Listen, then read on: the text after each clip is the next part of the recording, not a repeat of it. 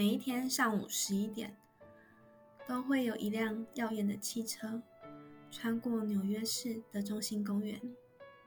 车里除了司机，还有一位百万富翁。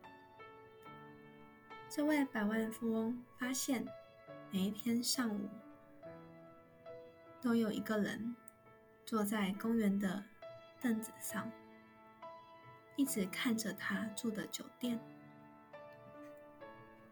有一天，百万富翁对这个人产生了极大的兴趣。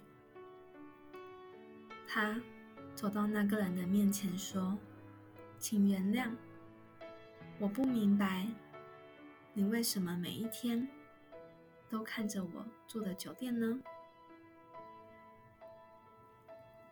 那个人说：“先生，我没钱，没家，没住宅，只得睡在这个。”长凳上，但是我每一天都梦到我住进了那一座酒店。百万富翁觉得很搞笑，于是就对那人说：“那这天晚上我就让你如愿以偿，我为你在酒店订一间最好的房间，我帮你出钱。”几天后，百万富翁。又经过了穷人的套房，想要问一下他是否觉得很满意。然而他发现他早已搬出去酒店，又重新回到了公园的凳子上。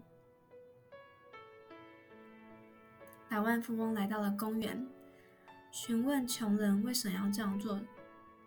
穷人回答：“当我睡在凳子上时。”我就梦见我睡在那豪华的酒店，真是妙不可言。